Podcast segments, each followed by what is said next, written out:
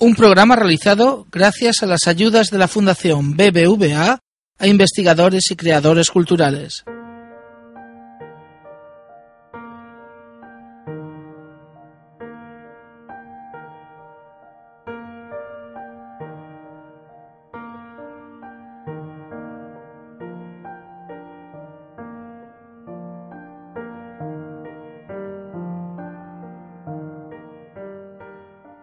Hoy toca hablar de Michael Phelps.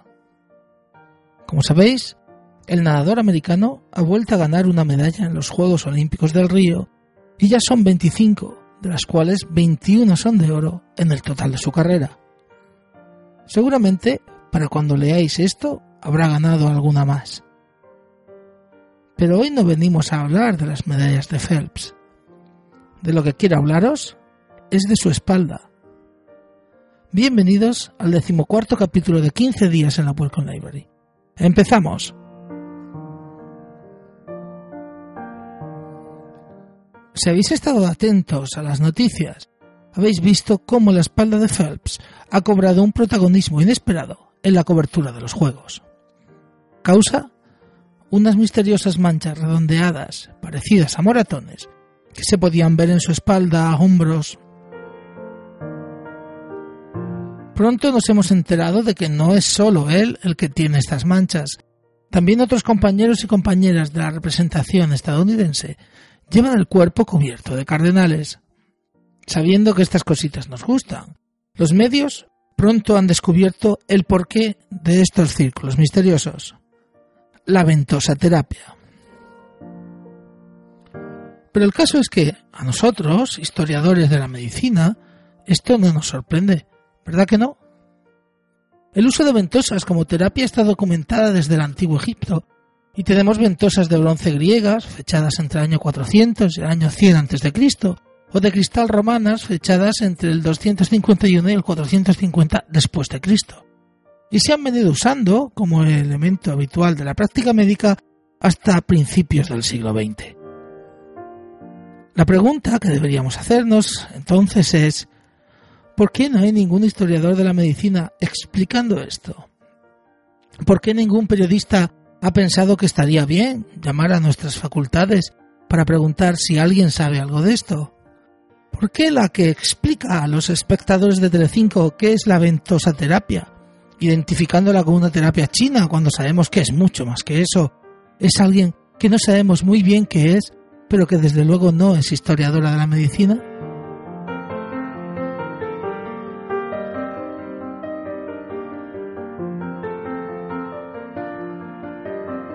Una búsqueda rápida en la red nos permite concluir, provisionalmente, que hemos perdido una excelente oportunidad para contar en los medios un trozo de la historia de la medicina.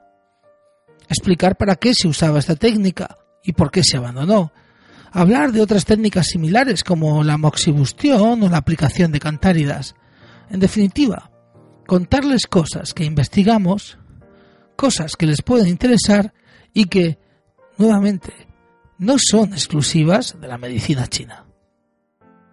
En el capítulo anterior hablábamos de cómo el Welcome Trust cerraba una puerta, pero nos abría otra. El problema es que para poder entrar por esa puerta nos ponía deberes. Usando ese término tan en boga actualmente, y que no me termina de gustar del todo, teníamos que adquirir nuevas habilidades. En realidad muchas de estas no son tan nuevas. Hablar en público, por ejemplo, es algo que deberíamos saber hacer. Otras, sin embargo, sí eran más complicadas para muchos de nosotros. Y la podemos resumir en una sola palabra. Comunicar.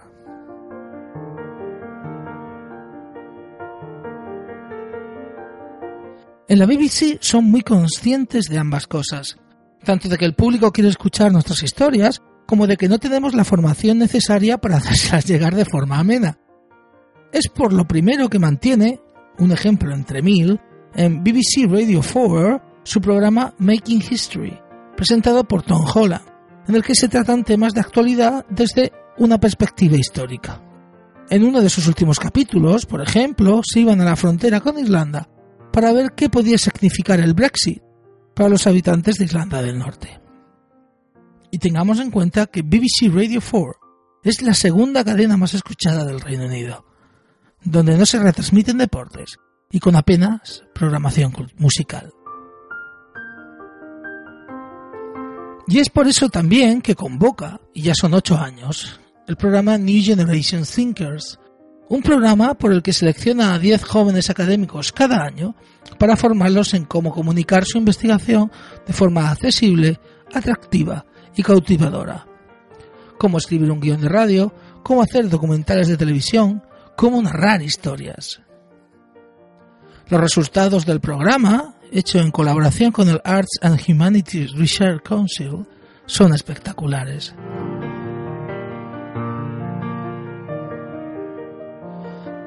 Claro que la respuesta fácil y verídica a todo esto es aquí no hay una BBC. Y sin embargo, aún y todo se han hecho cosas. Pero esto nos lleva por otros derroteros relacionados con la política que no nos interesan. Lo que debemos hacer como historiadores no es preguntarnos por la existencia de una cadena pública de calidad en nuestro país. Dejemos eso a nuestro yo ciudadano. Lo que debemos hacer es preguntarnos por qué hemos dejado que los medios puedan hablar de la espada de Phelps sin nosotros. ¿En qué momento perdimos nuestro espacio en la esfera pública? ¿Y cómo podemos recuperarlo? Es que alguna vez lo tuvimos, también hay que decirlo. Porque y esta es la tarea que nos pone el Welcome Trust, debemos ocupar el espacio público. Si queremos ese futuro que nos ofrece, debemos pelear por sostener nuestra capacidad para resolver, explicar, informar sobre problemas de relevancia social. Hasta aquí el penúltimo episodio de 15 días en la Welcome Library. Me despido recomendándoos que vayáis a la página web jmzaragoza.net donde dejo una imagen recogida de una noticia de la BBC News sobre la espalda de Phelps. Muchas gracias y hasta el próximo capítulo.